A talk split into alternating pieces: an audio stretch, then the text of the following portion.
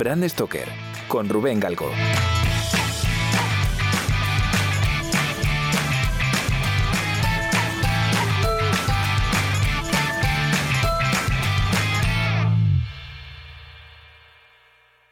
Hola, ¿qué tal? Muy buenas amigas y amigos de Brand Stoker. Bienvenidos one more time, una semana más, a este podcast en el que estamos acostumbrados a hablar de branding, identidad visual y cultura de marca.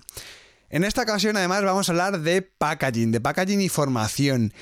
Y para tal fin eh, nos acompañan, me acompañan al otro lado de la fibra óptica los chicos del estudio Mava que actualmente son directores del Máster Online en Diseño Estratégico de Packaging de la Escuela Lavasat. Por eso vamos a hablar con Beatriz Suárez y Miguel Ángel del Baño, fundadores del estudio Mava y codirectores del el Máster Online en Diseño Estratégico de Packaging de la Escuela Lavasat. Hola, ¿qué tal? Bienvenidos a Brand Stoker. ¿Qué tal? ¿Cómo estáis? Hola. Bueno, a ver, por ubicarnos un poco, Beatriz, me va a costar muchísimo llamarte Beatriz, me va a salir Bea seguro. Bea, es, mi nombre normal, o sea, no pasa nada, todo el mundo me llama Bea, no pasa nada. Bea es, yo creo, la responsable más de la parte de estrategia y Miguel Ángel lleva ya la parte de más dirección creativa, ¿correcto? Sí. Vale. Más o menos. Sí. Bueno, a ver, son los títulos oficiales, luego, luego vamos cruzándonos nosotros y con más gente, lógicamente, pero bueno, sí que tenemos un poco los, los pilares un poco repartidos. Lo que pasa que no son compartimentos estancos, por así decirlo. Vale. no es que nadie, nada más que yo. El título de los roles. Exactamente. Vale. Los títulos de los roles son así y cada uno absorbe más peso, pero en un proceso creativo mm, al final es transversal y, y es como una espiral en la cual vas entrando y saliendo y, como decía, no son compartimentos estancos y por lo tanto no hay nada que le pertenezca exclusivamente a una persona. Entonces, eh, bueno, es un proceso, es un proceso que está en manos no solo nuestro, sino de mucha más gente, de todos los que están en el estudio. De hecho, se agradece muchas veces la ayuda o que alguien entre y te, te, suelte un cabo, ¿no? Al que agarrarte o te dé una pista o te dé otro punto de vista. claro, hombre, lo enriquece. Al final el proceso siempre se, enriquece más, por, supuesto. Oye, contadme qué es Mava, ¿Cómo, cómo nace vuestra compañía, de dónde venís, cómo, cómo surge vuestro, vuestro proyecto vital.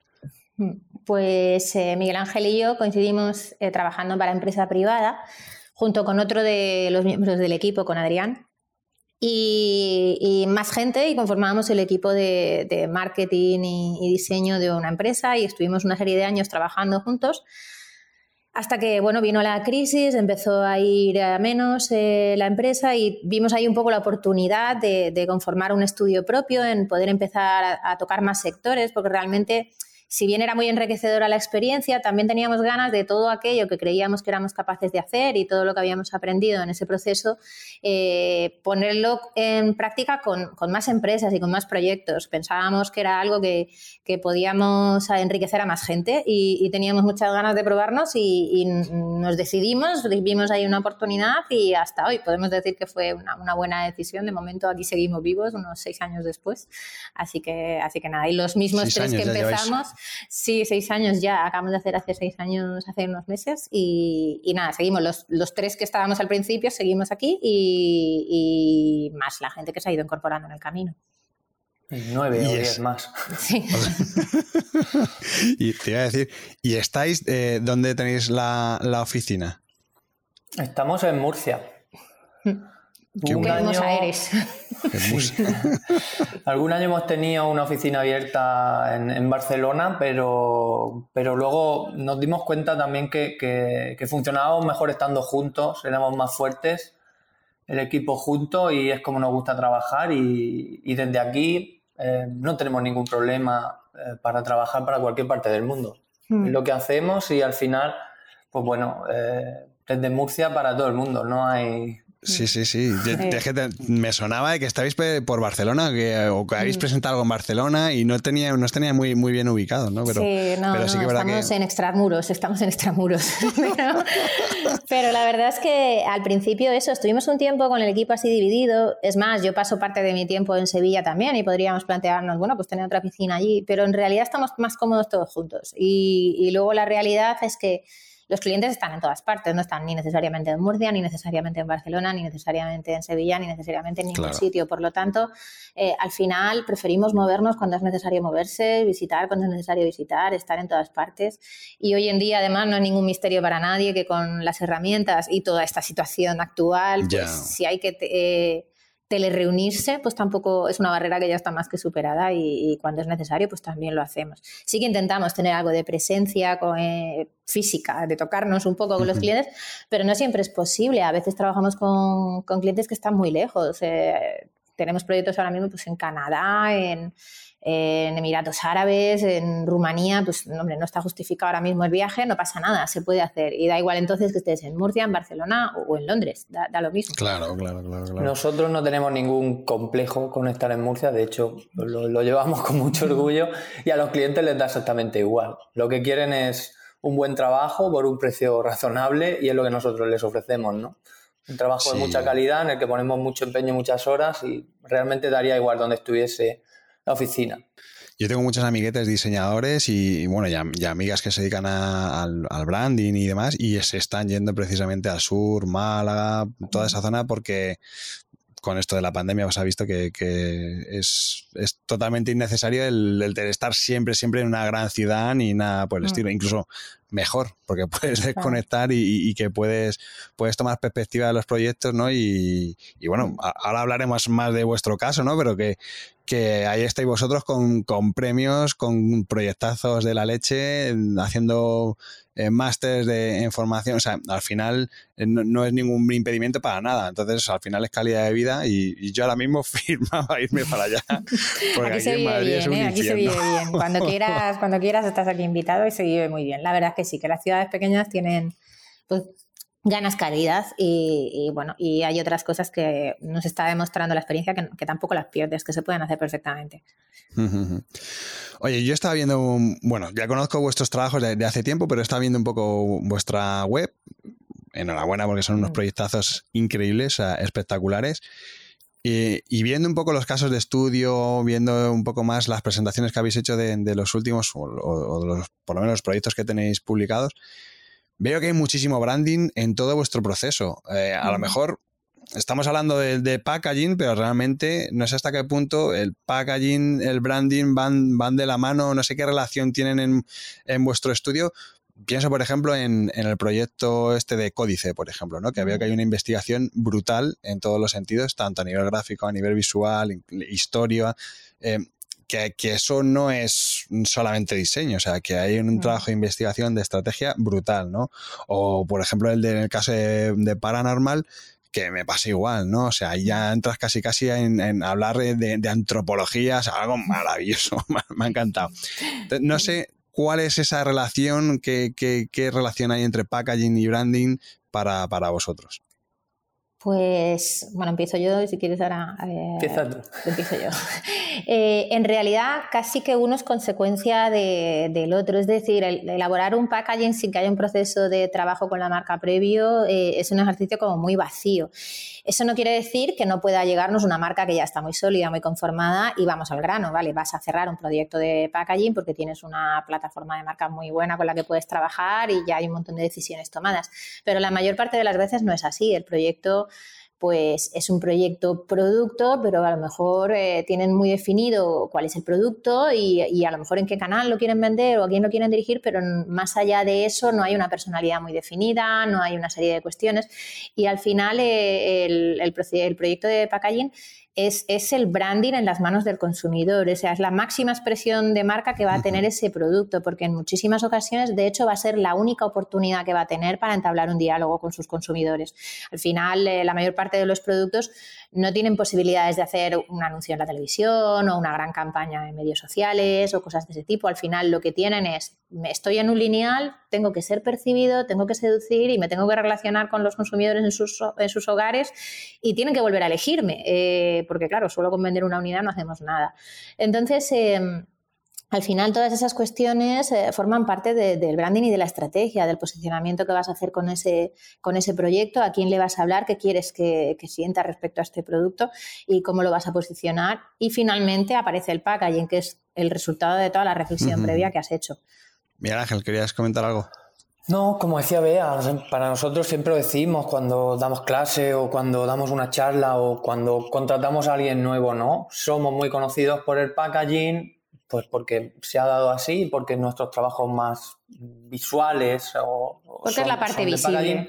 son de packaging, pero para nosotros es, indivisible, o sea, eh, es una consecuencia. Al final la resolución gráfica, sea en una botella, en una caja, en una bolsa en cualquier cosa eh, es la consecuencia de un, de un proceso anterior que lo puedes llamar branding, lo puedes llamar estrategia, lo puedes llamar pensamiento, que es el que te da todas las claves para después acertar. Nosotros siempre decimos que en ese proceso de branding o de pensamiento vamos como haciendo la diana cada vez más grande para acertar cuando tiremos con el packaging, ¿no? Al final es una manera de caminar sobre seguro. Eh, para nosotros realizar todo ese ejercicio de brand y todo ese trabajo de marca antes es una manera de, hacer después el, packaging muy bien y de hacerlo de una manera coherente y consecuente ¿no? con las necesidades reales del proyecto. Si no, entraríamos en un mundo difuso en el que a los diseñadores no nos gusta estar, que es el de me gusta, no me gusta, o el de me puedes enseñar más Esa cosas. es la bicha. claro, y nosotros preferimos no movernos ahí, caminar sobre seguro, y para caminar sobre seguro pues hay que hacer un trabajo de marca, hay que hacer un trabajo de estrategia y pensar mucho qué, va a ser lo mejor para este producto, ¿no? Y en vuestros proyectos, ¿cuánto hay de estrategia, cuánto hay de, diseño o de creatividad aplicada al diseño? O sea, en, tiempo, en horas que, le dedicáis, eh, ¿cuánto es ese, ese porcentaje? Es una buena pregunta. Esa es una buena pregunta, sí. Eh, a ver, tampoco hay ¿eh? una regla, tampoco hay una regla exacta, porque hay, hay resoluciones gráficas que luego son muy costosas de llevar a cabo. No sé, por ejemplo, cuando hay ilustraciones extremadamente complejas, o que entonces la parte gráfica eh, suma muchas horas porque son necesarias, porque en las decisiones previas que has tomado, pues son necesarias esas horas y, se tienen que realizar. Y otras veces las decisiones que toman te llevan por un camino que, que puede llevarse a término de una manera más rápida. Al final, lo que sí que tenemos claro es que hasta que no tienes bien claro hacia dónde lo quieres llevar, eh, no nos ponemos a tomar decisiones gráficas. Incluso cuando las estamos tomando y las estamos materializando, hay una vuelta atrás otra vez. A ver, queríamos posicionarnos de esta manera, le queremos hablar a esta gente, están estos valores de base. Lo que estamos haciendo refleja lo que queríamos contar o en realidad no, porque también tienes que ponerte a prueba en ese proceso y entonces hay una vuelta hacia atrás. Entonces vuelves a pensar otra vez, vuelves a, a hablar de cuál era la estrategia, revisas si lo que estás haciendo es coherente con las decisiones que has tomado previamente porque puede ser que en el camino te desvíes un poco y entonces si te desvías tienes que reevaluar, por así decirlo, lo, que está saliendo y, tomar decisiones de nuevo. Por lo tanto, no hay, eh, no hay una regla exacta, pero se podría decir que la mitad del tiempo es ejecutivo y la otra mitad es de análisis, de ideación, de pensamiento, de posicionamiento y de reevaluación, por así decirlo. Ya te digo, no es, no es una regla exacta, pero lo que sí que está claro es que tiene tanto peso una cosa como la otra, tanto al principio como después, para valorar si, si lo que estás haciendo eh, es idóneo para las decisiones que habías tomado o, no lo es, o existe una respuesta mejor. Y además yo creo que es muy importante lo que acabas de decir, Bea, porque muchas veces pensamos que cuando hablamos de un posicionamiento de una marca se traduce en un claim, en un tagline, en una verbalización de, un posicionamiento algo casi casi más publicitario que otra cosa y vosotros lo estáis, hablando de que el, digamos el, objetivo es llegar a aterrizarlo en, un, en una etiqueta, en una botella, en un packaging. O sea, que para un poco por, por, la gente que nos está escuchando, para que vea un poco la dimensión real que tiene, que tiene el branding, ¿no? Y, que tiene todo el trabajo que hacemos. Es decir, que, que, incluso para eso que puede ser algo muy, ah, bueno, una etiqueta, hostia, no, una etiqueta no, amigo. O sea, que estamos haciendo un trabajo de consultoría previa que nos va a llevar a, precisamente a, unas conclusiones que luego van a permitir convertir ese lenguaje verbal que, siempre decimos ¿no? en, un, en, un, lenguaje visual. ¿no? O sea, me parece súper importante lo que. O sea, que, cómo has definido el, el proceso. Totalmente. Al final hay mucha semiótica en cada uno de los proyectos. Hay texturas, hay composiciones, hay muchos detalles que cuidamos, no solo una gráfica, no solo una tipografía, no solo un logotipo o un color, es el, la unión de todo, ¿no? Y todo eso te hace sentir cosas, te sugiere cosas, posiciona el producto en tu cabeza de una manera que debe ser la, idónea, ¿no? Si hemos hecho bien nuestro trabajo, será la idónea. Pero no se trata, como decimos, solo de un color, un logo o una forma, sino de de toda esa unión, ¿no? De todo lo que sugiere y cómo entra en tu cabeza y cómo tú lo ordenas en tu cabeza, ¿no? Eso para nosotros es lo importante, ¿no? ¿Cómo se percibe esto que acabamos de hacer? ¿Se percibe como queremos que se perciba, como es necesario para que el proyecto triunfe? Si es así, estamos haciendo bien el trabajo. Si me despista, si no lo termino de poner donde, donde debería, entonces tenemos que reevaluar. Joder, además es que acabas de dar otra clave, porque la semiótica en, el caso del packaging es, brutal, porque al final en, un, yo sé, en un banner en internet pocos estímulos tienen más allá del visual y es sonoro, pero aquí estamos hablando de que ese packaging eh, tiene una textura, te está transmitiendo una calidez, te está un olor, porque hay muchos, muchos de estas, de estos papeles y acabados que tienen un olor que, joder, que te, bueno, yo he trabajado en algún, algún proyecto también para temas de vinos y hay proveedores que se dedican a a, generar, a simular esos olores del vino y meterlos en impresos. O sea que al final estás jugando con, levantar esos estímulos, ¿no? Para que al final eh, la gente pues, pues pique, entre comillas, ¿no? Y que, y que, compre ese, producto. E incluso en el, mundo del packaging tienes la oportunidad hasta de crear un ritual previo al, consumo, ¿no? Sabes, conoces perfectamente cuál va a ser el momento de consumo, eh, sabes cómo es tu, tu, target, cómo es tu consumidor y puedes crear algo que le interese, que le haga jugar, en el que interpele con el producto y entonces eso te da hasta más soluciones, ¿no? Hablabas de, de códice, pues en códice ese momento de romper el papel que envuelve el vino y descubrir el códice dentro de ese papel y toda la historia que lleva, pues, pues eso es algo que yo creo que aporta y no, no es paladí el, el haber aportado también el papel que envolvía el vino y no, creo que, creo que suma y posiciona el producto de una manera mejor aún de lo que era solo la etiqueta, ¿no?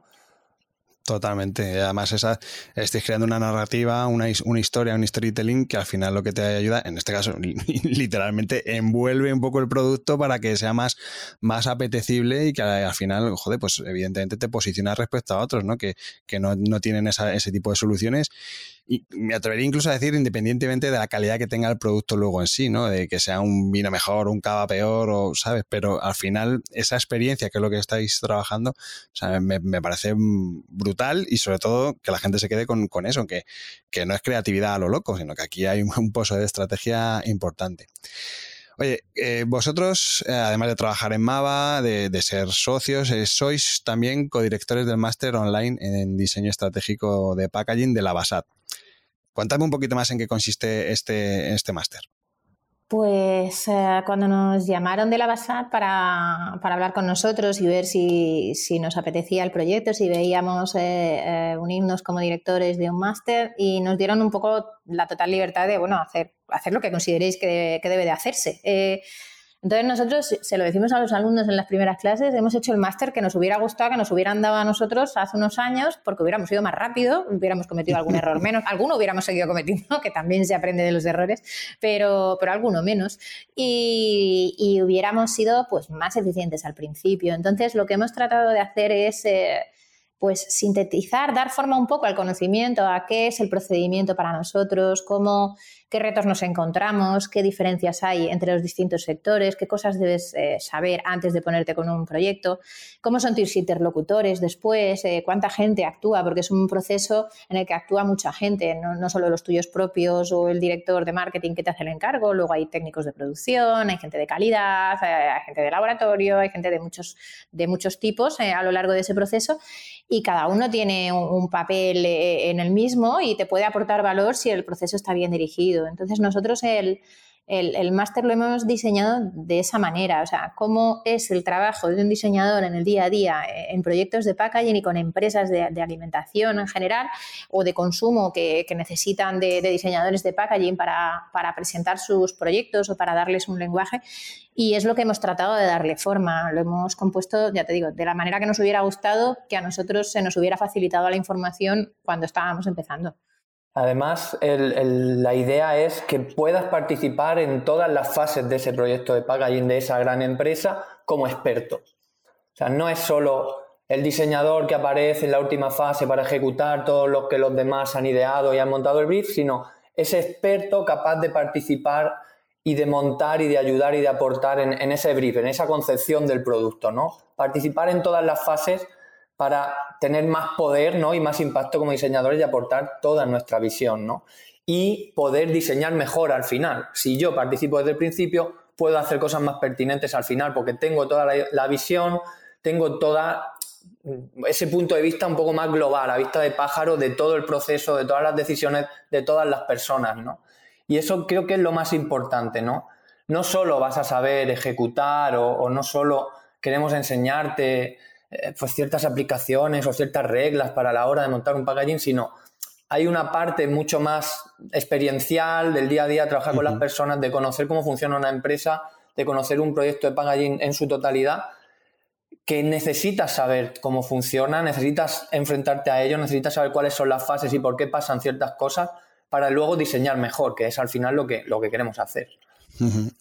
Y además comentábamos antes precisamente de, la importancia de, lo que es la estrategia en el, packaging. Eh, no sé cómo estructuráis vosotros eh, toda esta visión del diseño estratégico dentro del máster. No sé si es algo muy práctico, es algo teórico, no sé cómo lo vais combinando dentro del curso. Hay distintos módulos. El primero, que es el que habla más de estrategia, el primero de los módulos, eh, y tiene asignaturas, pues, por ejemplo, la mía en concreto, sí que es más teórica porque de alguna manera pues, eh, se trata de transmitir pues, un punto de partida con una serie de conceptos que son, que son importantes, que tienes que dominar, que tienes que conocer, eh, cuestiones más marketingianas puramente hablando, cuestiones de neuromarketing, oye, cómo funciona la percepción de las personas y cómo, cómo se va a comportar lo que estás haciendo cuando es percibido, porque al final lo que estás haciendo es algo que interpretan las personas. Entonces, cómo lo van a interpretar y, y qué decisiones vas a tomar ahí. Entonces, toda esa primera parte, eh, si es que es más eh, mm, teórica, aunque sí que hacemos ejercicios y, debatimos sobre todo, porque tampoco es, no son matemáticas, sino que hay muchas cuestiones pues, que, las puedes debatir, pero, pero, sí que es como más de pensamiento y de reflexión y, de, presentación de conceptos. Y luego a partir de ese primer módulo donde está pues mi asignatura, alguna más como, como la que da Pablo Amade y Rode de Suma, que, que va de la arquitectura de la marca, de esos primeros pasos del branding, cómo lo vas a empezar a montar o cómo vas a empezar a aterrizar todas esas decisiones. Y a partir de ahí se empiezan a trabajar por sectores eh, y van haciendo mm, proyectos por sector, porque al final eh, hacer un, vino, por ejemplo, de una tirada muy pequeña, premium o en cualquier caso una edición muy pequeña, o hacer, pues, no sé, unas compresas, por, decirte algo, eh, hay cuestiones que son distintas Y, tan delicado y tan importante es una cosa como la otra. Entonces, debes de enfrentarte a cada sector, eh, a los principales sectores que hay, para ver qué casuísticas tiene cada uno, qué cuestiones voy a tener que ser capaz de responder y cómo, cómo voy a tomar luego mis decisiones y a, desarrollarme como diseñador, porque al final cada uno pues interpretará ese conocimiento y se hará su sistemática, su proceso y como considere que está más cómodo y mejor resultado obtiene. Lo que sí que nosotros tenemos claro es que eh, el diseñador debe de ser eh, percibido como el experto que tiene que ser, para eso tiene que aglutinar conocimiento, porque si no, no va a ser tomado en serio, va a ser el que hace la etiquetita poco más que un dibujante y no ese es el discurso en el que queremos entrar, queremos que, que salgan siendo capaces de tener una interlocución en un nivel mucho más alto y, y también va a estar más cómodo como, mm, como diseñador, porque lo que decía Miguel Ángel de, la Diana, al final vas a tener muchas decisiones previas tomadas y por lo tanto vas a acertar más, vas, vas a ir más cómodo. ¿no? A mí ahora mismo eh, me da más miedo un brief completamente abierto en el que no hay ni una sola decisión que, que, empezar a hablar de una marca, de, una estrategia, de una posición y de tomar una serie de decisiones previas. A nosotros ahora mismo eh, eh, casi que no, nos resulta más incomodante un proyecto en el que no haya ninguna decisión. Eh, es como más un tiro al aire. Bueno, pues tienes que empezar a cerrar, a cerrar, a cerrar hasta que decides tú, pero, pero son importantes. Entonces, el, el, máster va a hacer todo eso, va, va, a pasar por esas fases previas y luego finalmente va a ir desarrollando proyectos y lo van a materializar. También eh, es parte del, máster que puedan salir pues, con su portfolio de, proyectos de packaging, además con cierta profundidad, donde, donde se vea que han sido capaces de abordar pues, gran consumo o una edición limitada o algo eh, muy premium y, que han sido capaces de, ser lo suficientemente versátiles para hacer algo eh, pertinente en cada caso. No siempre lo que es pertinente para, una, para un tipo de segmento o de sector lo va a ser para otro. Entonces tienes que tomar las decisiones más apropiadas en cada caso. Lo mejor de, esto es la cantidad de profesionales distintos que hay y cada uno con su punto de vista y con su proceso. Y yo, por ejemplo, que, llevo la asignatura de proyecto final, eh, siempre les digo que no hay una respuesta que sea la verdad absoluta, yo no la tengo y quizás lo que yo intento enseñarle o la manera de estructurar yo el proceso es distinta de cómo se le ha explicado a alguien de Suma o de Morillas. Y eso me parece genial. Me dice, no, es que nos dijeron que, digo, pues como tú también eres profesional, puedes quedarte con lo mejor de cada uno y montar tu propio proceso. No es ni el proceso de Mava, ni el de Morillas, ni el de Suma. Y ahí es donde me parece que está la magia y por lo que nosotros creo que también hacemos este máster, eh, porque aprendemos también de, los alumnos, de, ese ambiente que se crea, de, esa ida y venida de proyectos y de ideas, y eso es lo que nos parece más, sugerente. ¿no? O sea, eso y que al final dar clase te obliga, te obliga a, poner en orden tus ideas también y a ordenar tu proceso para poder explicarlo, ¿no? Y, y esa a veces anarquía, a veces que tenemos los diseñadores en nuestro proceso a la hora de crear, pues cuando la tienes que explicar, te, te obliga a ordenarla, ¿no? Y ordenarla siempre, siempre beneficioso. Qué bueno. Y, la gente, la gente que está en, el máster es gente que está empezando, es gente que tiene ya trayectorias, es para quién está enfocado un poco el máster. Yo creo, eh, hay, de todo. Eh, a ver, es un máster de especialización. Como hemos dicho, eh, mm, te vamos a dar una visión como de experto. Entonces, eh, ya eres. Nosotros suponemos que cuando llegas al máster ya eres diseñador, ya te has enfrentado a ciertas cosas, ya has trabajado, ya tienes cierta experiencia, ¿no? Entonces no te vamos a enseñar a diseñar ni a utilizar las herramientas, te vamos a enseñar otras cosas que creemos más estratégicas, más importantes. Damos por hecho que ya eres diseñador, de hecho eh, los alumnos tienen que presentar un, portfolio y, y, tienen como que, tenemos que dar el visto bueno, ¿no? De si ya tiene ciertas capacidades para que pueda absorber todo lo que el máster le, quiere enseñar y que ya te digo, y no es el uso de herramientas o conceptos básicos de composición, que eso damos por hecho que ya lo tienen. Sí, sí, sí, sí. Entonces nos encontramos gente de todos los perfiles, diseñadores freelance que tienen ya experiencia y trabajan pero quieren mejorar o, poder postularse como profesionales expertos en el mundo del packaging, eh, gente que dirige grupos en grandes empresas, eh, o sea, hay, hay, hay de todo. Qué, interesante y la verdad es que suena, suena muy bien. Yo el otro día estuve metiéndome un poco en la web de la Basad, viendo un poco el, el máster y, tal. Me llamó la atención lo de la metodología online on life. No sé muy bien, no sé muy bien qué es eso porque, hombre, a ver, yo entiendo que online ahora con el tema de la pandemia, por supuesto, ¿no? Pero, pero no sé qué, qué ventajas tiene este método, en qué consiste esta metodología. Hmm.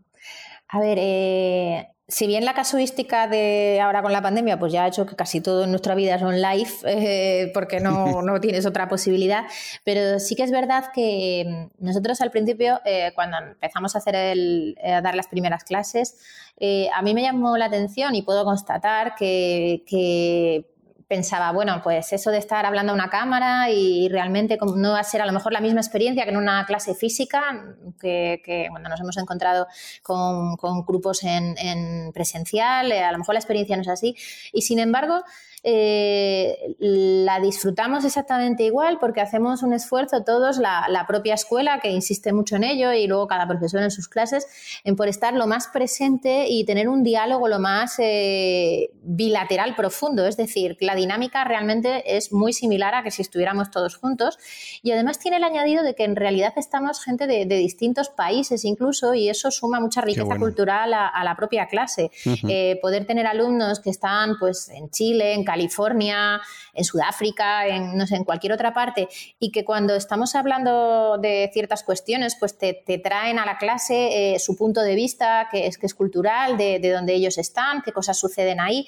Eso enriquece el proceso muchísimo y, la clase y toda la toma de decisiones y te abre culturalmente un montón de, de posibilidades. Y los diseñadores de packaging tenemos que la obligación de estar muy abiertos culturalmente y de, y de saber cuanto más mejor, porque si las cosas te van bien, pues tarde o temprano te enfrentas a proyectos más allá del mercado que tú conoces.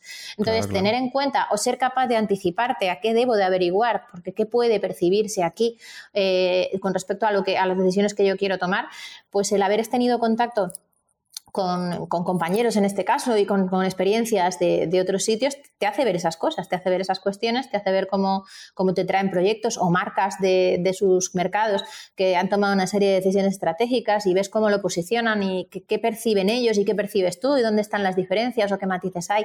Lo hace súper enriquecedor. Eso, por ejemplo, en un grupo local, pues no lo tienes, porque todos estamos dentro del mismo universo alrededor. En cambio, en este caso tenemos esa posibilidad que además le suma un montón a la experiencia. Por lo tanto, es eh, muy presencial en el sentido que el diálogo es muy fluido, que intentamos eh, que tener las cámaras, vernos las caras, hablemos de las cosas, o sea, que sea lo más similar a que estuviéramos todos juntos, con luego el añadido de que además cada uno trae eh, riqueza por su lado, le aporta valor a la clase cuando te cuenta su punto de vista. Además hay otra parte que a mí como profesor me da mucha tranquilidad que es ver lo cerca que está la, que está la escuela. No sé cómo explicarlo bien, pero es como que la gente está muy presente, todos los organizadores, las chicas que gestionan los grupos, que gestionan las tareas, y todo es como fácil de, o sea, puedes llamar a alguien en, cualquier momento, puedes tocar, puedes, puedes escribir un mensaje, enseguida te van a responder. Es como, no es, bueno, pues hay ahí un montón de clases colgadas en online y tú las vas viendo. No, hay es el día a día de, como de una escuela presencial. Sí, el seguimiento, seguimiento diario, ¿no? Que tienes en, cualquier otro tipo de. Hay mucho seguimiento, incluso con los propios profesores, ¿no? De decirte, oye, tienes clase hoy, atento, la tarea, tal. Y, creo que eso es de agradecer y ayuda de alguna manera a que el seguimiento de los alumnos, incluso nuestros profesores, sea como, como más profesional, ¿no? No, ¿no? no lo suelto, están encima de mí, me están ayudando, van tirando de mí, esto es no, no, es ajeno, ¿no? No es algo que está muy lejano y te cuesta mucho trabajo conectarte y estar viendo las clases, no, es algo como que es muy cercano. Creo que por eso es el, el, on live. También luego incluso la, relación con los alumnos, se termina la asignatura, han pasado un montón de meses y, te siguen escribiendo, te preguntan dudas sobre cosas que están haciendo o a lo mejor decisiones que van a tomar profesionalmente y que, quieren saber tu opinión. Tienen acceso, sigues en contacto, los ves y es eh, se construye una relación que es también de, agradecer por ambas partes. O sea, no, voy a decir que es que se hace un mentorizado, pero casi en el sentido de que, bueno, pues te conviertes en una persona de referencia para una serie de dudas y mantenemos el contacto y, encantados de resolverlo. Eso no siempre lo puedes hacer en otro tipo de escuelas y aquí eh, la verdad es que al final eso lo hace como muy humano. Eh, yo hago mi, mi, mi máster tengo además una, relación, construyo una relación con una serie de docentes y de compañeros y, pasa el tiempo y esa relación pues eh, sigue existiendo de alguna manera. Si necesito algo puedo preguntar, si, sucede algo todos nos alegramos o, en fin, cuando, cuando veo que interactúan entre ellos porque algunos se lleva un premio o, porque ha hecho un proyecto que, es interesante y que todo el mundo lo celebra. En fin, es, es muy humano. Eso yo creo que ese es el on-life del que hablan, de, vale, estamos todos físicamente muy lejos, mentalmente muy cerca. Y me imagino que también os habrá salido algún proyecto por, por gente a lo mejor que ha estado con vosotros en el máster y que luego ha recalado en no sé qué marca y, oye, que tengo que hacer un proyecto de, branding, de packaging, eh, ¿cuánto con vosotros? ¿no? Que al final eso como estudio será uno de los atractivos también que, que tenga, ¿no? Porque a mí me llama mucho la atención que, que hay muchos profesionales de, esto que antes o después pasan por la formación. No sé qué tiene la formación, pero que en, su vida profesional, la mayoría de, bueno, mucha gente que conozco, eh, antes o después terminan o dando clase o formando parte de un jurado o organizando ellos los propios mm, cursos, talleres, etc, etc, ¿no? No sé, no sé qué es, a vosotros qué es lo que os aporta como estudio me refiero, ¿no? Eh, amaba creo que es un deseo egoísta de contar lo que haces y cómo lo haces, ¿no? En el fondo, en el fondo es un deseo de que todos queremos contar lo que hacemos y compartir lo que hacemos y cómo lo hacemos y por qué pensamos esto o cómo llegamos a esto. Y al final es algo que para nosotros creo que siempre las sensaciones son buenas. Contar lo que hacemos, hablar de nuestro trabajo, compartirlo con otra gente, ponerlo a prueba. Y es una manera de, como decía antes, de seguir aprendiendo. Es que cuando tengo que contar lo que he hecho, lo veo desde otro punto de vista o aparece un matiz nuevo o alguien me hace una pregunta que me vuelve a hacer pensar. Y eso es lo más mágico de, dar clase o de compartir. Y creo que por eso al final casi todos los profesionales pasan por, la docencia, ¿no? Porque es un, creo que es una consecuencia al final natural de cuando vas haciendo trabajos, vas eh, montándote tu proceso, vas, vas teniendo tu manera de hacer y al final ya lo único que te queda pues, pues es compartirla y seguir poniendo la prueba, ¿no? Qué bueno, sí, sí, sí, total. Al final es, pues has adquirido ya cierto, cierto nivel y al final, pues uno de los atractivos un poco mm, que te motivan ¿no? en tu día a día, pues ese es el, poder compartirlo. La verdad es que nunca lo había visto desde, desde ese punto de vista. Oye, hablabas de, de, ese, de ese ego. Tenemos que hablar de vuestros premios, chicos. Me comentáis antes, of the record, que, que ahí me habéis dado una, una exclusiva mundial. Una exclusiva mundial. Casi exclusiva mundial, porque salió en redes ya la semana pasada. Eh, pero bueno, como novedad así eh, para nosotros, la primera vez que nos presentábamos a The Dayline, que no lo habíamos hecho nunca, eh, bueno, pues no sé muy bien por qué, porque falta de tiempo, supongo, pero realmente no, no lo habíamos intentado. porque estoy dando clase en el máster. claro, también, bueno, porque por lo que sea, también tienes recursos limitados para presentarte a concursos, entonces en algún momento tampoco puedes ir a todo lo que te gustaría. Eh, y bueno, nos hemos presentado a Dayline y y hemos llevado la grata sorpresa de, de, haber presentado dos vinos, eh, el caso de, de, Nariz y Códice, y bueno, y nos hemos alzado con el oro y la plata en esa misma categoría, lo cual está muy bien porque si solo ganan tres y dos son tuyos, quiere decir que, bueno, lo has hecho medianamente bien. Entonces, ha sido. Más que medianamente.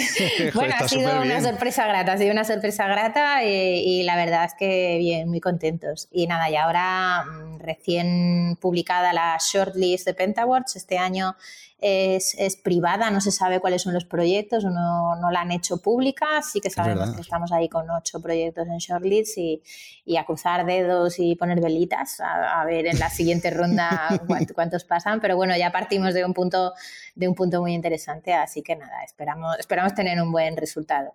Los concursos dan alegría, al final no, no son lo realmente importante, pero dan alegría y luego también le dan visibilidad al proyecto, que para los clientes también está muy bien, parece una tontería, pero nosotros también pensamos mucho en a qué cliente le hace también más falta o a quién le puede interesar más que tú le des visibilidad a su proyecto en el concurso. Entonces, eh, es para todos, es para nosotros, pero también es para ellos. Entonces, eh, bueno, pues hay que tomárselo así, hay que intentarlo, hay que intentarlo. Si tienes un buen proyecto, lo tienes que intentar. Yo animo a todo el mundo a que, lo intente y participe porque nunca sabes lo que puede pasar. Y, y al final es eso, es el reconocimiento de otros profesionales que al final eso siempre te da satisfacción porque sabes que prestan atención a las cosas que tú le prestas atención y por lo tanto, si, ves que el, proyecto de alguna manera les ha conmovido o lo han encontrado interesante, pues es muy satisfactorio. Y luego, por otro lado, pues eso, la visibilidad para los clientes, que al final, pues es sumarle otro granito de arena en ese proyecto que están lanzando, en el que todos ponen mucho esfuerzo y que si de alguna manera contribuimos con nuestro trabajo a darles valor y con la difusión mediante los concursos a que también se les vea, pues todos ganamos, la verdad. Qué bueno, qué bueno, qué bueno. Oye, volviendo un segundo a la parte de, lo del máster, me queda un poco con, la duda. Entonces, cuando yo acabo el máster, eh, que, tengo la capacidad, tengo el conocimiento eh, de afrontarme a cualquier tipo de proyecto, o sea, tengo el, no, el know-how, pero sí que un poco ese, saber eh, para, bueno, pues para abordar cualquier en cualquier proceso de packaging, en cualquier eh, fase de que, decía antes Miguel Ángel, ¿no? Puedo, puedo participar, puedo colaborar, puedo trabajar en, ese tipo de proyectos, pero con qué aprendizaje, qué ventajas competitivas eh, saldría al mercado una vez he, finalizado el máster respecto a, pues, a otros cursos, otras formaciones, otros máster, etc. Yo creo que sales listo para que te contratemos nosotros. Pues entonces ya está. No me digas más. Si me contratáis en Mava, yo automáticamente ya estoy apuntado. Ya. Sí, sí, ya te vienes a Murcia y aquí a tomar marineras y tomar es algo, es algo parecido, así. Es como, pues yo, por ejemplo, yo que, llevo la asignatura de proyecto final, lo que quiero es ver ahí un proyecto final que a mí me hubiera gustado hacer o, un proyecto final que yo dijera, jo, este tío está para contratarlo y, y ya ponerlo a trabajar mañana, ¿no? Y al final eso es lo que, lo que trata el máster, de, intentar formar profesionales expertos en packaging, pues con, todas esas habilidades un poco extras que no son normales. En, cuando tú estudias diseño gráfico, nadie te enseña estrategia, branding o posicionamiento o, a leer un test de mercado. Y poder participar en todas esas fases previas que son más propias de directores de marketing o de otras partes de, la, de la empresa, eso te da ya una ventaja competitiva absoluta, porque controlas muchísimo todas las fases, ¿no? Puedes participar en todas las fases, con lo cual al final lo que decimos, en esas primeras fases afinas mucho tu puntería y luego diseñan mejor y es, y es inevitable. ¿no?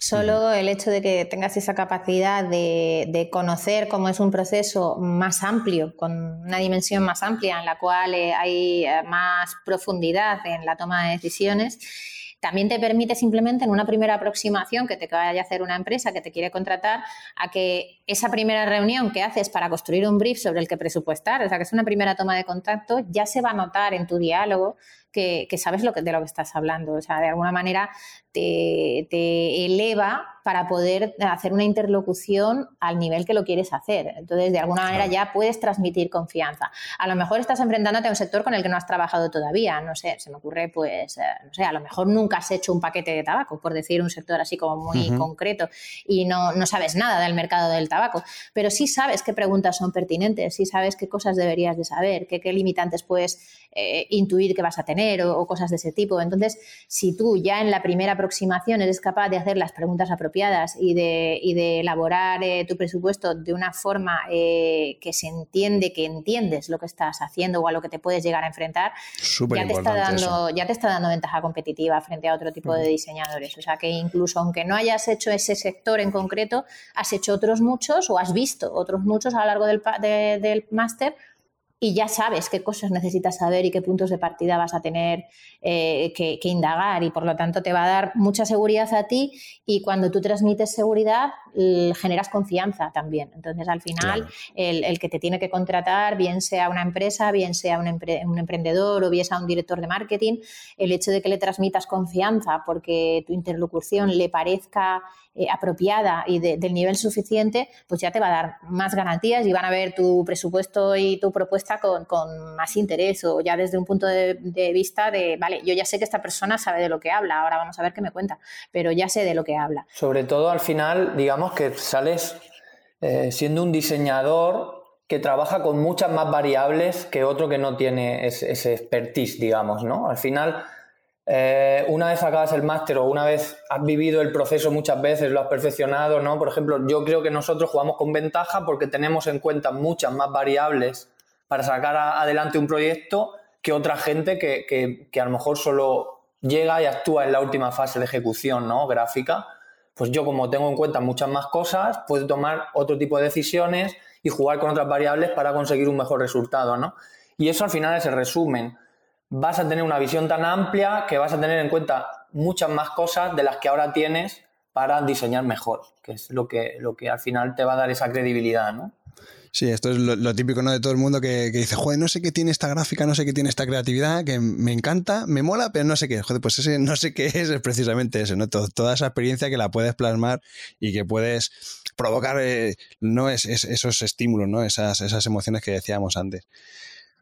Chicos, em, tenéis mm, Laus, tenéis Pentawars, tenéis ahora este, esto es oro y, plata de, de em, me imagino que, por supuesto, habéis trabajado para un montón de, empresas de sectores muy, muy distintos, aunque bueno, estáis muy, muy centrados en, en tema vinos, cavas y demás. Eh, seguro que tenéis alguna anécdota curiosa que se pueda contar ¿no? De, algún cliente. Y alguna que no se puede contar, pero... Y alguna que no. Esa me la, me la, esa me la decir luego. Sí.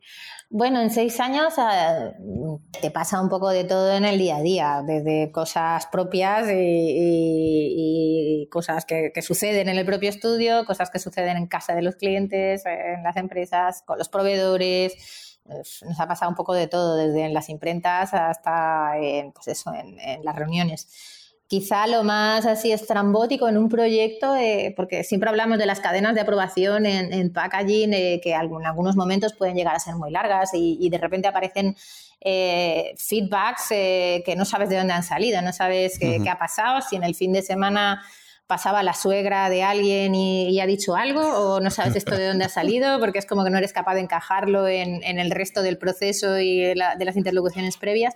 Pero quizá lo más estrambótico que nos ha pasado nunca es que, parte de la cadena de aprobación de un proyecto eh, ha, aparecido pues la, figura de, una parapsicóloga, de una medium, no sabría muy bien cómo expresarlo, pero sí, sí, sí. Entonces hemos estado en algún momento pues sometidos también a, esa validación, a que ese mundo...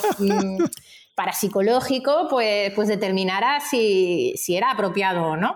Y de hecho, eh, al principio fue un poco, eh, eh, bueno, o sea, fue bastante sorprendente y fue un poco, porque era un proyecto que se componía de, de, un par de cosas y una le parecía que iba a tener muchísimo éxito y la otra no, y realmente no había una, una diferencia entre ellas y no sabíamos cuál era el motivo, pero bueno, si, si, si la visión de, de, los astros... le preguntaba... claro, si la visión de los astros o no sé muy bien de, de quién, pues decía que esa había que cambiarla, pues, pues hubo que cambiarla, porque si es lo que, que es lo que necesitaban, pues hubo que cambiarla. A fecha de hoy no, no sabemos muy bien, pero la siguiente le pareció fenomenal, los astros ya nos dieron su bendición y, bueno, ya pudimos continuar. Entonces, además, además acertó, acertó porque luego el proyecto fue como un tiro. Sí, sí. O sea que acertó. Igual hubiéramos fallado si se hubiera quedado el, de la, el, de la, primera propuesta, la pareja de la primera propuesta. Pásame su contacto, necesito esa evidencia. en caso de dudas, podemos siempre recurrir a, a, estas cuestiones. Oye, mira, puede decidir un director de marketing o puede decidir un medium, que también en un momento dado, si te lee el futuro, pues ya está, ya sabemos si va a funcionar o no. O tenemos muchas, de, muchas anécdotas en el tema ya de la, de la fabricación.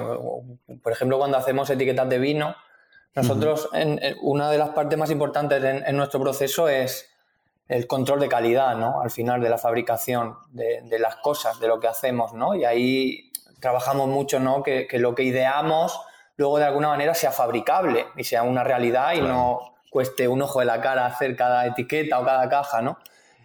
Y entonces, eh, irremediablemente, inevitablemente, tenemos que, ir muchas veces, muchas veces, no todas las veces que podemos, a, imprenta, a pie de máquina, a trabajar allí, a ver cómo salen las cosas, a controlar, a ayudar, a que nos propongan y a que nos mejoren, ¿no?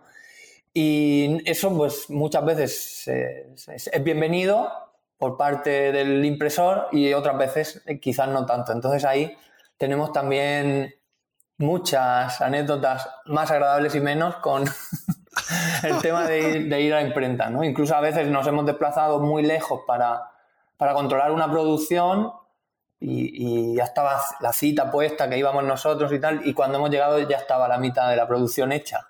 Mm. Y a lo mejor pues el papel no era el, el adecuado y había cosas que no. Y entonces, bueno, pues te encuentras ahí un, un quilombo que es difícil de resolver, ¿no? Pero de esas tenemos, tenemos muchas. La mayoría de las veces todo sale bien, la gente se suma al proyecto, se ilusiona con él, te aportan y, nosotros siempre decimos que es la fase de búsqueda de aliados. Necesitas buenos proveedores, necesitas poder confiar en ellos y necesitas que te mejoren tu proyecto. Yo he, pensado que esto lo podría hacer así, pero quizá el impresor desde su, experiencia y conociendo su máquina y sus materiales es capaz de mejorarme lo que yo he pensado. Y yo busco eso en, mis proveedores, ¿no? Y por eso ahí tenemos siempre experiencias buenas y experiencias eh, no tan buenas. Pero la mayoría de veces la gente se suma y, te aporta y, tienen ilusión igual que tú con el proyecto. Y, a raíz de esto que decías, ¿trabajéis siempre con los mismos proveedores o estáis buscando constantemente proveedores nuevos con los que poder controlar un poco esa, esa calidad? Pues ahí hemos pasado por todo. ¿eh? Al principio cuando empezábamos era como que ni nosotros conocíamos muchos proveedores, ni los proveedores nos conocían a nosotros. Luego fue equilibrándose la cosa y ahora tenemos la suerte muchas veces de que los proveedores nos llamen a nosotros y nos digan, oye, quiero, quiero hacer algo con vosotros, ponme a prueba, ¿no? Y uno de los últimos proyectos que hemos publicado apareció un proveedor eh, como, como un milagro del cielo, nos dijo, oye, eh, ponme a prueba. Y dije, pues te voy a poner a prueba. Y le mandé un proyecto que era muy difícil de fabricar y vamos, lo sacó de nota, nos ayudó, se implicó sobremanera. Y esas son una de las experiencias gratas que al final te encuentras gente en el camino que te mejora y que te ayuda, ¿no? Y entonces, pues mira, pues es un proveedor con el que sabes que puedes contar en adelante. Nosotros no siempre los elegimos, eh, muchas veces vienen dados ya por el cliente, pero si nos preguntan, pues siempre queremos trabajar con los, con los mejores, con los que más nos ayudan. Claro, joder, además es que es súper complicado encontrar proveedores que respondan en calidad, en plazos, en tiempos. O sea, yo, vamos, yo hasta que, hasta que yo, yo solamente colaboro con, tres o cuatro, pero son tres o cuatro que me ha costado años dar con ellos y, vamos, los, los, protejo y los quiero como si fuesen de oro, porque al final es, es muy complicado más que, pues un proyecto que has hecho tú, pues que tengan el mismo nivel de implicación, es complicado. Y alinearte con ellos. Para nosotros es una cuestión de, ilusión. O sea, hmm. mira, yo estoy ilusionadísimo con este proyecto, llevo meses trabajando en él, la ilustración me ha costado mucho, mucho tiempo hacerla, el cliente necesita esto y quiere conseguir esto, o sea, estamos todos aquí empalmadísimos con el proyecto y estoy buscando un proveedor que se empalme también, que se ilusione y que nos ayude a todos a que, a que salga bien, ¿no? Y, y al final, bueno, pues hay veces que lo encuentras y que te ayuda un montón. Y luego con el tema de los premios también es un gancho muchas veces. Oye, quiero fabricar esto, lo voy a presentar a premios y para él es un plus, para el, propio proveedor. pues, pues lo voy a hacer bien si lo vas a presentar premios y eso que me llevo yo, porque de alguna manera también el premio es mío, ¿no? Y al final, pues mira, los premios, nosotros tenemos claro que no es lo más importante, pero es algo que al cliente le sienta muy bien muchas veces, que al proveedor también le sienta muy bien y le ilusiona y te ayuda a tirar de él y a exigirle y que mira, eh, pues bienvenido sea, ¿no? ¿no? Está claro que un proyecto premiado o no premiado no quiere decir que sea un proyecto de éxito o no, pero muchas veces te ayuda a, mejorar ciertas cosas o a conseguir ciertas cosas, ¿no? Hombre, sobre todo que, la visibilidad que os da y, joder, al final lo que estáis proyectando es que sois los puñeteros cracks del mm. packaging no murciano, nacional, de, los, de los mejores, mm. de los mejores del, mundo y que estáis ahí en el top of mind. Entonces, al final, jolín, eso es, no, tiene valor. O sea, ¿qué quiere decir? Tiene un valor incalculable. Al final es, una, es construir relaciones de confianza, como, como decíamos antes. O sea, trabajamos con todo tipo de proveedores porque no siempre los decidimos nosotros tampoco. Y cuando lo decidimos, pues intentamos, según el tipo de proyecto que es, pensar de entre aquellos que sabemos que, mejor lo hacen, para quién es más idóneo. Eh, porque, bueno, a lo mejor eh, por el tipo de, de, acabados que quieres dar o por lo que sea, por las maquinarias de uno o de otros, o sea, sabes quién lo va a hacer eh, en las mejores condiciones según, según cómo es el proyecto.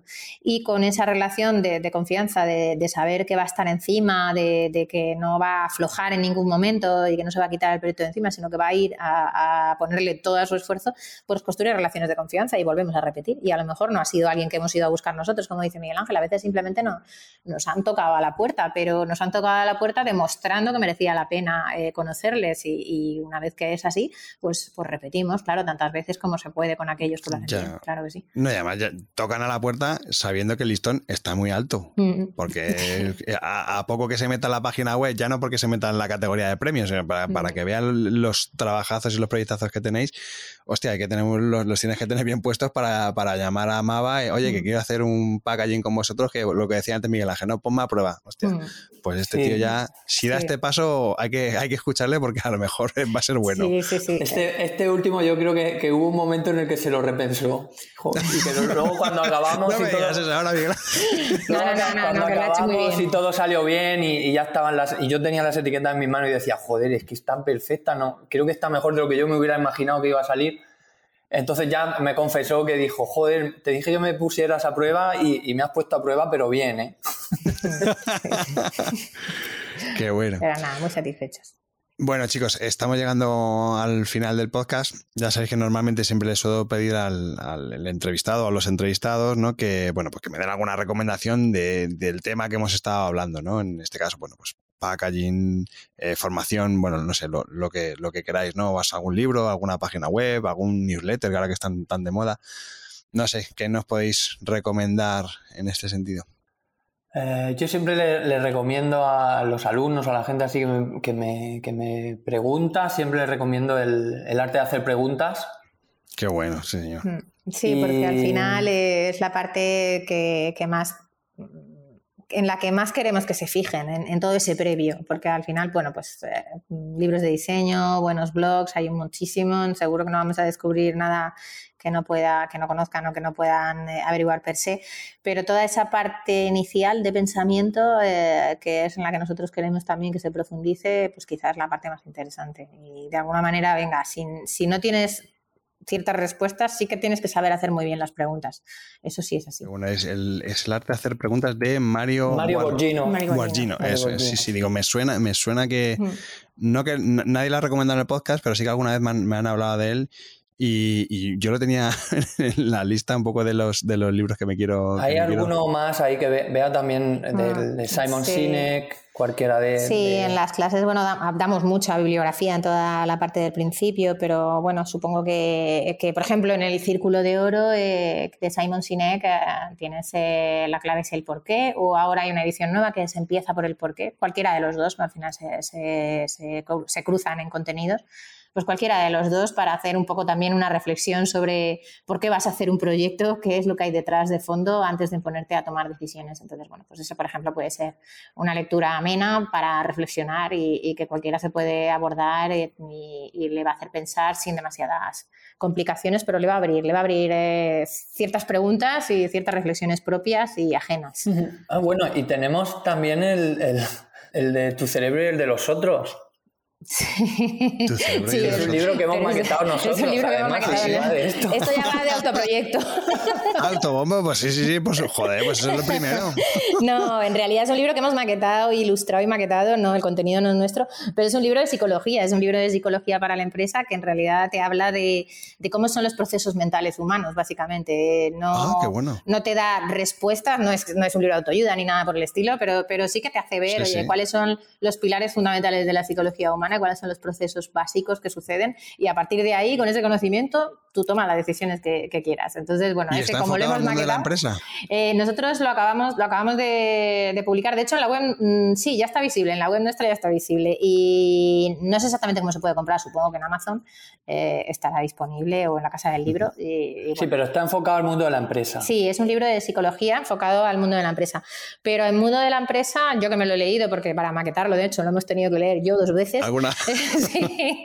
Alguna vez te has tenido que leer, Exactamente. Y luego, además, como yo venía de psicología también, pues lo he podido entender bien. Y, ya te digo, es un libro que no, no te dice qué, qué, hay que hacer en cada caso ni nada de eso. No es un libro de autoayuda, es un libro que te dice eh, cómo funcionan las cosas. Y a partir de ahí tú tomas la decisión que tú creas que debes de tomar, pero sí que te dice cómo funciona la cabeza de las personas eh, en cuanto a procesos. Y luego tú ya haces con esa información lo que tú, lo que tú decidas. O sea, no te da las pistas de cómo actuar, no te está diciendo, no, es un libro de, eso, no es de autoayuda, ni es de, pues lo tienes que hacer así, o si tienes este conflicto lo resuelves de esta forma. No, no, no te dice nada de eso, pero sí que te dice de una manera muy sencilla venga, cuáles son los pilares de la psicología humana, cuáles son los procesos básicos, cómo funcionan o cómo interactúan entre ellos o cómo evolucionan a lo largo de la vida de las personas y a partir de ahí tú ya decides con eso lo que, lo que sea que tú consideres oportuno según, según cómo sea tu vida, según lo que te interese el tema, según la profundidad que le quieras dar a alguna cuestión, etcétera, etcétera. Entonces es un libro que está, que está, está bien, es un libro académico pero, pero sencillo de leer y la verdad es que está muy bien.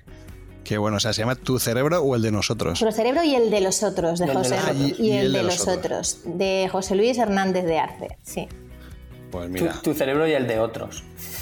Ahí, ahí queda apuntado porque, y bueno, luego lo pondré en las notas del, programa porque muy interesante.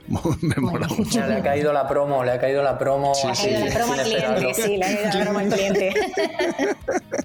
Qué bueno. Pues chicos, ha sido un placer. Eh, yo creo que ha sido muy, muy interesante mm, que invitarle a la gente que se meta en, vuestra web, que flipe con todos los proyectos que tenéis, o, bueno, que se meta en los, perfiles que tenéis en Behance, en Instagram, en fin. Eh, que, el que no, haya visto vuestro curro, que flipe directamente y, que, se, se, ponga a seguiros porque merece mucho la pena y, que vaya muy bien ese máster, ¿no? Que, se llene y que, que, arraséis. Que sigamos conociendo gente interesante ahí en ese máster y, aprendiendo nosotros también, que aprendemos un montón de, las clases y de los alumnos también. Y, nada, ya ahí estamos para resolver también dudas en, las jornadas que hacen de, de preguntas abiertas, cualquier pregunta o cualquier cuestión, ahí estaremos también. Además es como nuestra pequeña masía También. Porque ahí es donde, claro, porque es, donde ir a pescar después cuando te hace falta alguien. Es, con toda la intención. Sí, sí, sí, sí, sí. Qué bueno. Pues Beatriz Suárez y Miguel Ángel del Baño, fundadores del estudio Mava y codirectores del máster online en diseño estratégico de packaging de Lavasat. Muchísimas gracias por venir a Brand Stoker. Y nada, seguimos en contacto. Muchísimas gracias a ti, Rubén. Encantado. Y nos vemos en las clases.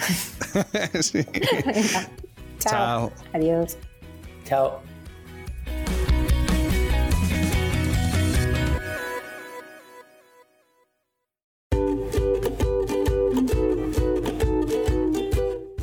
antes de despedirme quiero recordarte que puedes seguirnos en Twitter, Facebook e Instagram, donde nos encontrarás con el usuario Brand Stoker. O si lo prefieres, me puedes seguir a mí a través del usuario Crenecito.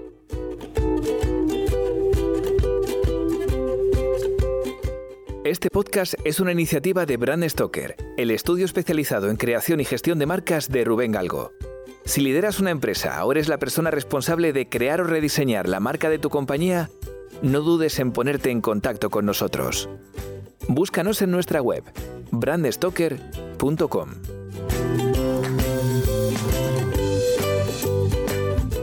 No olvides comentar este programa, darle a me gusta y compartirlo en tus redes sociales.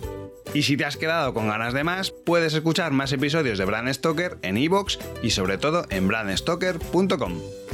Muchas gracias por estar ahí y recuerda, como dijo Paul Rand, el diseño es simple. Por eso es tan complicado.